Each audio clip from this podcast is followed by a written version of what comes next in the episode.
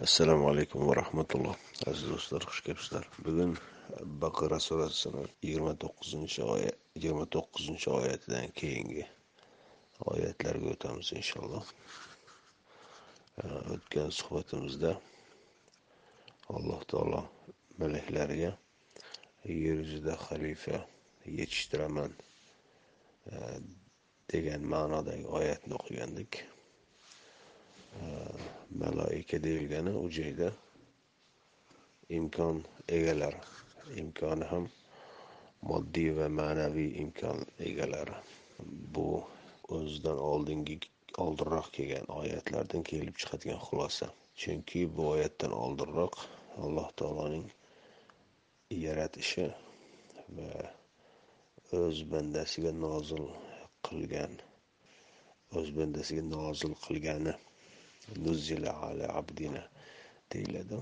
Kitob yoki qur'on yoki boshqa narsa deyilmaydi ammo o'sha oyatni davomida agar bunda shubhangiz bo'lsa unga o'xshash bitta sura keltiring deyiladi.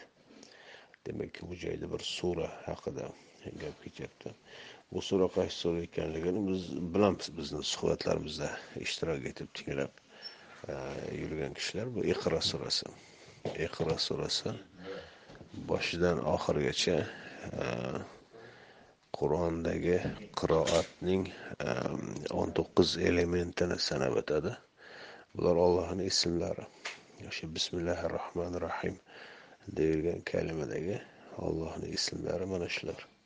Mana shular jamlanganida qur'on bo'ladi. Ammo bu joyda ishora qilinayotgani faqat birgina sura.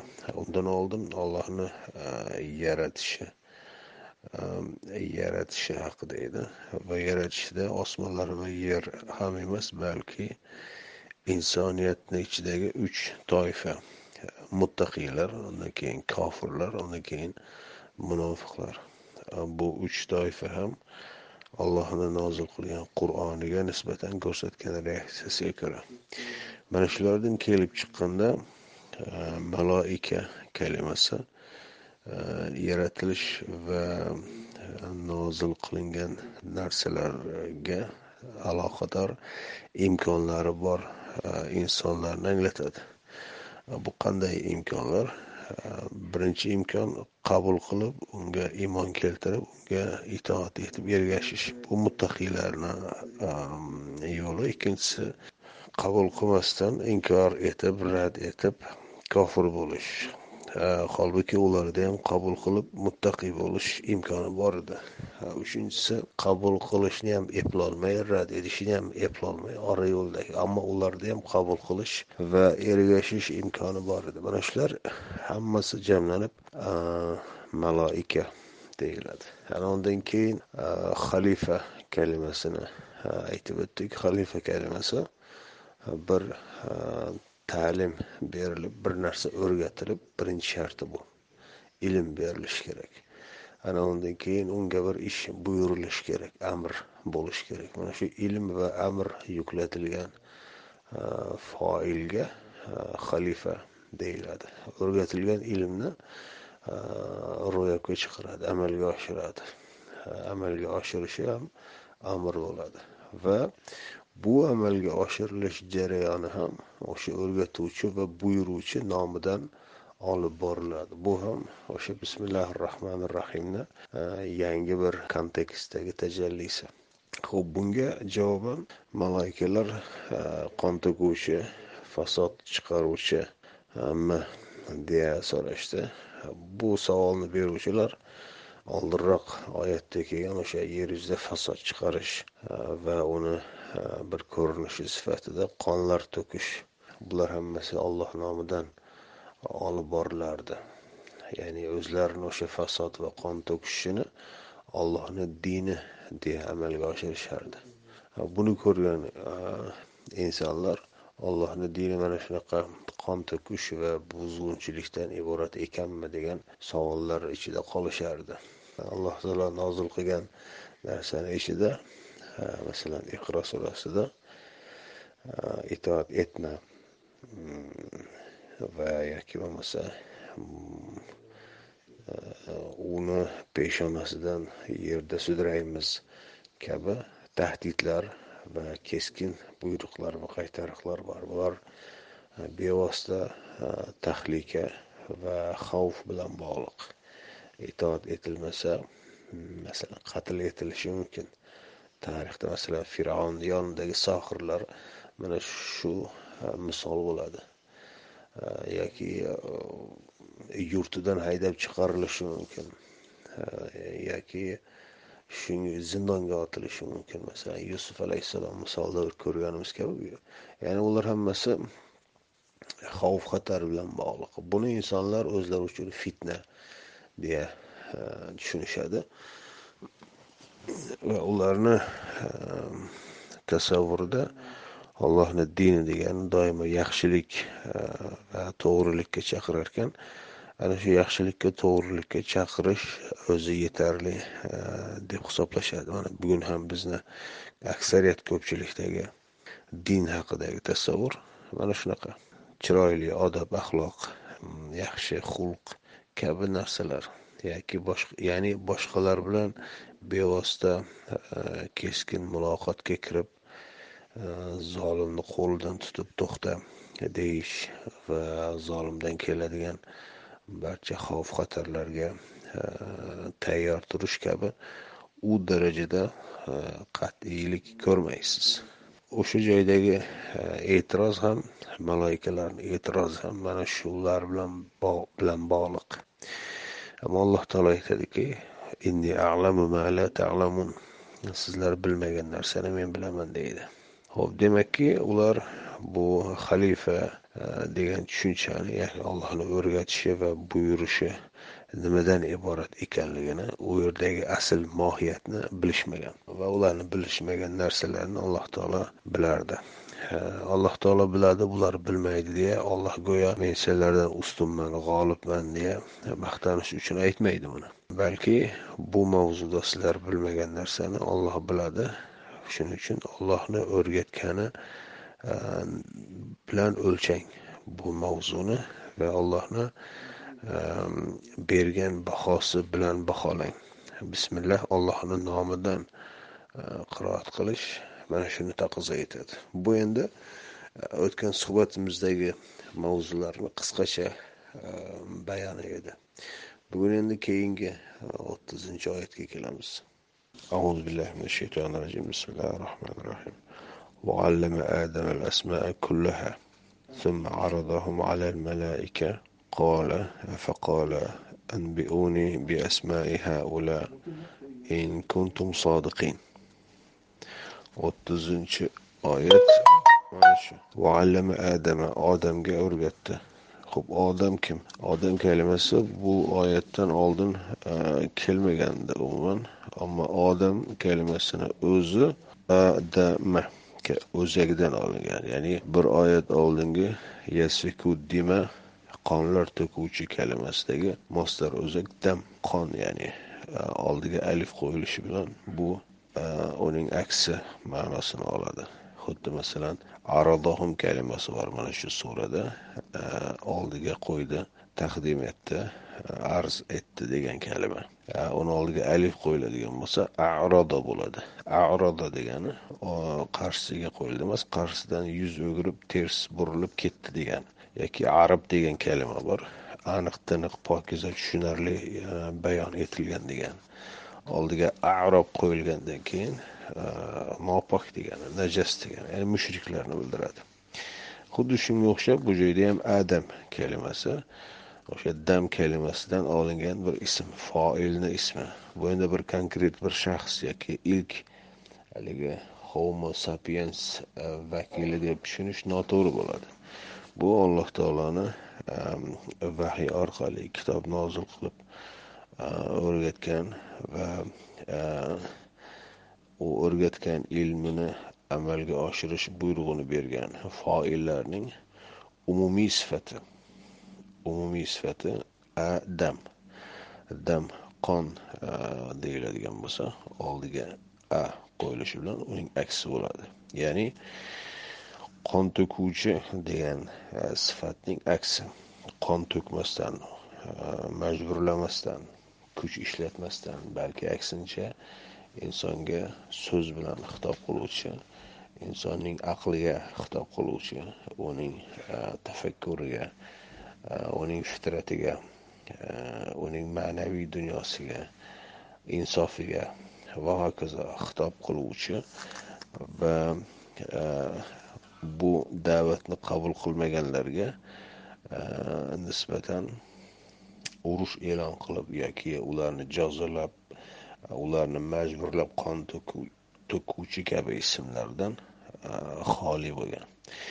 Da'vat qilinadi qabul qilgan qiladi qabul qilmagan qilmaydi. Shu prinsip. Mana shu adam. Bu butun payg'ambarlarni jamlangandagi umumiy bir sifati.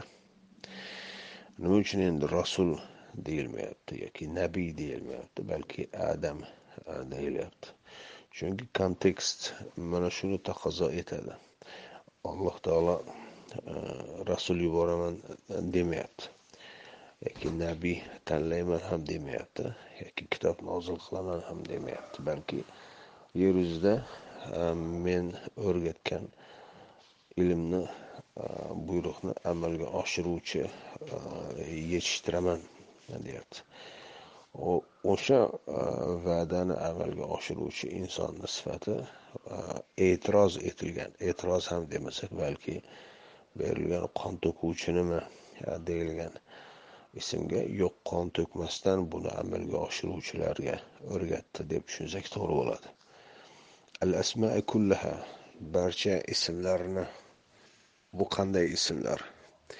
Tafsirlarga qarasangiz juda opqochiladi masalan abduvali qorini tafsirida men eshitganim bor edi. Deydiki birovga tog' haqida aytish uchun qo'lidan yetaklab olib borib mana bu deyish kerak bo'lardi. Alloh taolo unga faqat tog' degan ismni o'rgatdi. Tog'ni borib ko'rsatmasa ham tog' tasavvurida paydo bo'ladigan qildi deb. Yo'q unday emas. Alloh taolo o'rgatgan ismlar odamga o'rgatgan ismlar.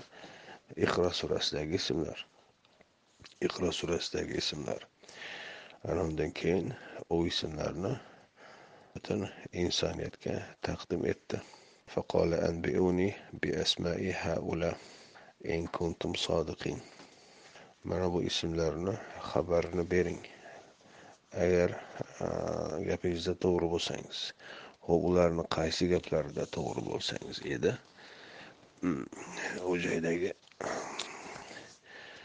masalan salatdan qaytaruvchini ko'rdingmi?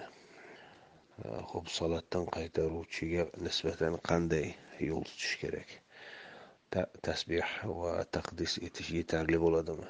Yoki inson boylik orttirish e, payida e, tug'yonga ketadi e, yo'ldan ozadi hatto o'zini rob deya e'lon qilish darajasiga boradi.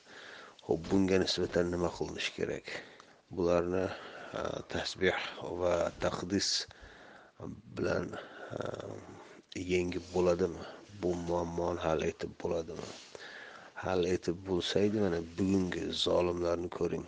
Butun dunyodagi e, biz bilgan yaqin tarixdagi zolimlarni butun stalindan tortib gitlergacha ho'p ularga nisbatan tasbeh va taqdis yetarli bo'ldimi?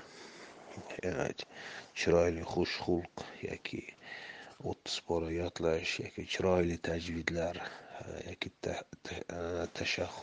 tahajjudlar e, kabi ritual ibodatlar va hokazo bular yetarli bo'ldimi? Mutlaqo yo'q. Ularga nisbatan konkret bir loyiha lozim reja lozim proyekt lozim bo'lib ham bu insonlar usti manbadan kelgan loyiha bo'lishi kerakki bexato bo'lishi kerak. Agar bir joyda xato ketiladigan bo'lsa millionlab balki milliardlab insonlarni umriga zomin bo'lishi mumkin. Ammo alloh taolo xato qiladigan zot emas. Mana shu ismlarni xabarini bering. masalan iqro surasida ko'rdikki bugungacha bu ismlarni mana shu ollohni o'rgatgan ismlari edi deya e, tushungan va tushuntirgan tafsirni e, ko'rolmaymiz bugungacha. E, shu bilan o'ttizinchi oyat masalan nihoyasiga yetdi. Endi o'ttiz birinchi oyatga o'tamiz. Qolu subhanaka la ilma lana illa ma allamtana innaka antal alimul hakim. Va bu savol o'sha e, muttaqiylar e, tarafidan berilayotgan savollarni davomidagisi. E, chunki ular o'tmishda nozil qilingan kitoblarga iymon keltirgan va ulardan qolgan narsalarga amal qilishadi. To'liq narsasi yetib kelmagan bo'lsa ham masalan allohning yagona ekanligi tavhid ularni biladi.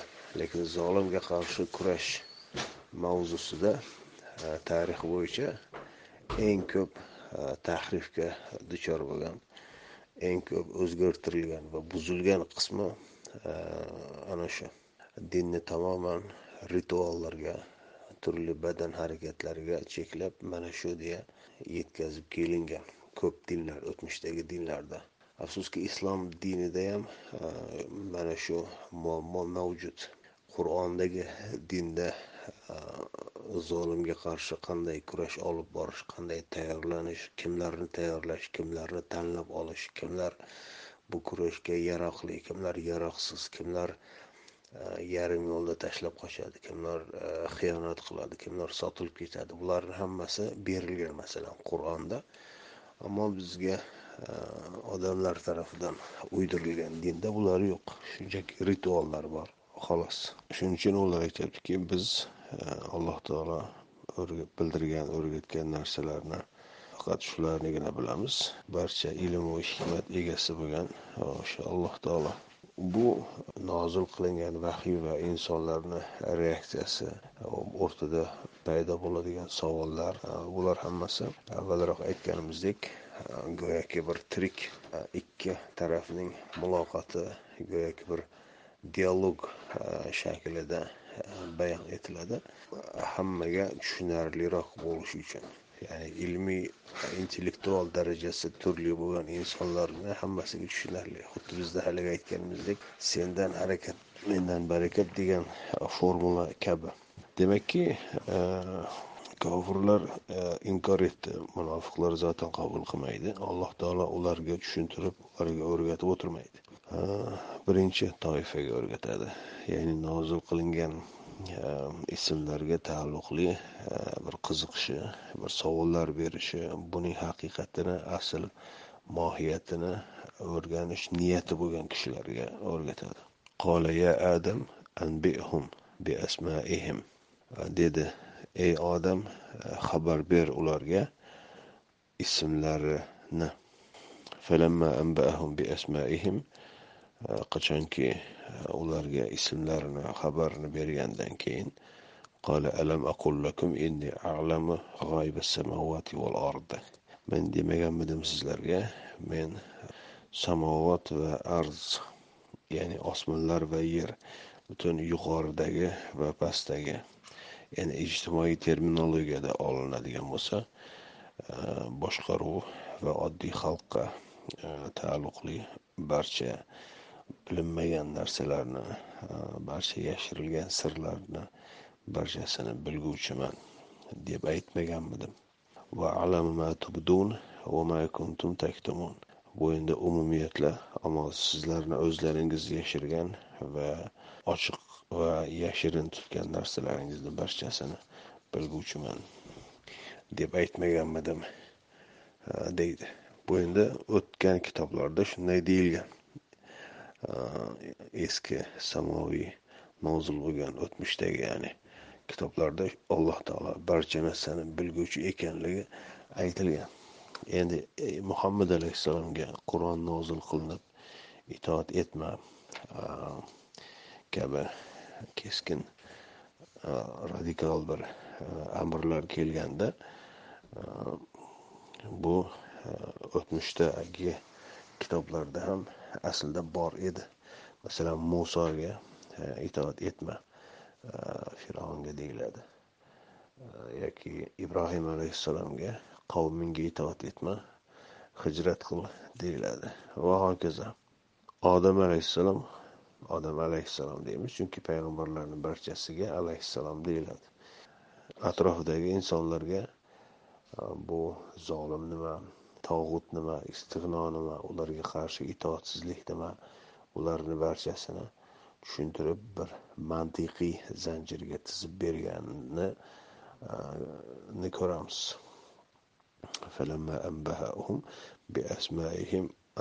Shuni shuni ishora etadi. Bu joyda endi ular qanday reaksiya bildirganligi E, aytilmaydi chunki ularni reaksiyasi asosiy mavzu emas asosiy mavzu alloh taolo yer yuzida xalifa yetishtirishi xalifa yetishtirishni birinchi e, bosqichi alloh taolo butun borliqni butun hayotni tarixni e, tabiatni alloh taolo o'rgatgan ismlar bilan o'qish iqro surasidagi terminlarni ishlatadigan bo'lsak e, va ularga beradigan ism va sifatlar ya'ni beradigan baho va qiymat ularga nisbatan olinadigan e, mavqe hammasi o'sha ollohni o'rgatganiga asoslangan bo'lishi kerak. Ho'p undan keyin e, ilmdan keyin amr keladi. U amr haqida endi Э, keyingi suhbatimizda э, so'z yuritamiz. Hozircha mana shu. Assalomu alaykum va rahmatulloh.